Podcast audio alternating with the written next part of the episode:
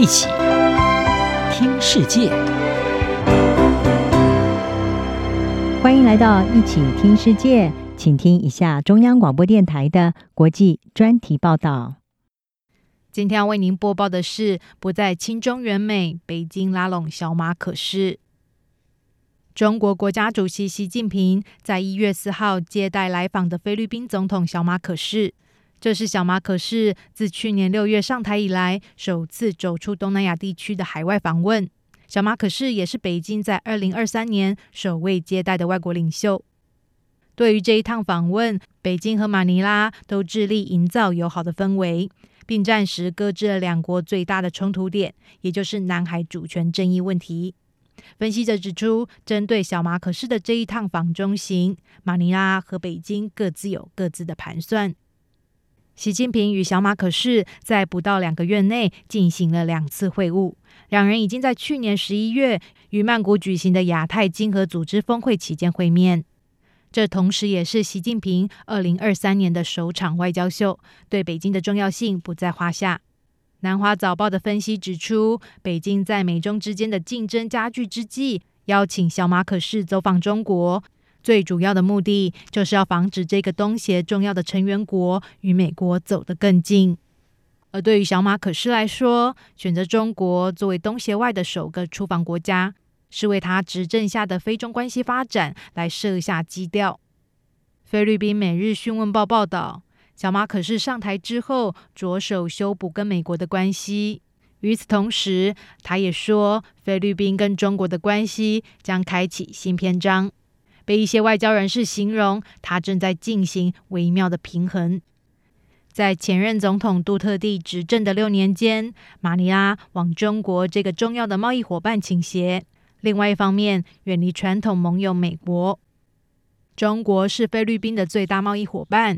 以及官方发展援助的主要来源，也是 COVID-19 疫情前第二大国际游客来源。在这个东南亚国家走入后疫情时代之际，小马可是希望中国的游客、学生和投资者回到该国，来刺激菲律宾的经济复苏。南华早报报道指出，小马可是是在将菲国和美国的关系提升到双方都感到舒适的程度之后，才接受北京的邀请前往访问。小马可是已经在去年九月的联合国大会期间，在纽约会晤美国总统拜登。这两位领导人同意搁置过去的分歧，并加强两国军事同盟的关系。在这之后，小马可是才在去年十一月接受习近平的邀请，在今年一月份前往北京访问。菲中两国已经表示有意来提升双方的关系。不过，两国持续在南海问题上剑拔弩张，也成为各界关注的焦点。北京对几乎整个南海地区声称拥有主权，尽管国际法院在几年前已经裁定北京的主张没有法律依据。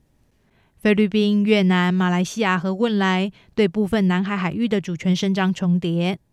马尼拉才在上个月命令他的军队加强在这一片争议性海域的存在。因为据报，中国已经开始在临近南沙群岛的几处无人岛礁进行新的填海造陆行动。马尼拉对此进行谴责，表示这已经违反先前的国际仲裁。不仅如此，在去年十一月，当来自中国火箭的残骸掉入南海的时候，一艘中国海警船阻止菲律宾船只来拖掉这一些残骸，也引发双方紧张。不过，和杜特地拒绝谴责北京的态度不同，小马可是上台后坚称，他绝对不会让中国践踏菲律宾在该地区的海洋权利。他并说，他前往北京访问，就是希望解决双边和地区的政治与安全问题。尽管这些在南海的纷争，小马可是也试图要跟中国发展友好关系。但在国内，对于北京在该地区的独断行为多有不满，这也对小马可仕试图想要平衡美中关系的努力来造成挑战。马尼拉智库亚太进步之路基金会研究员瑞杰龙告诉《每日询问报》，小马可仕这一趟北京行是对他是否能在外交政策中保持微妙平衡能力的一项测试。尤其是在美国和中国之间。菲律宾智库国家利益基金会主席阿马多三世表示，有鉴于菲国和中国的经济关系密切，而且两国间确实有棘手的安全问题，小马可仕的这一趟中国行有其必要性。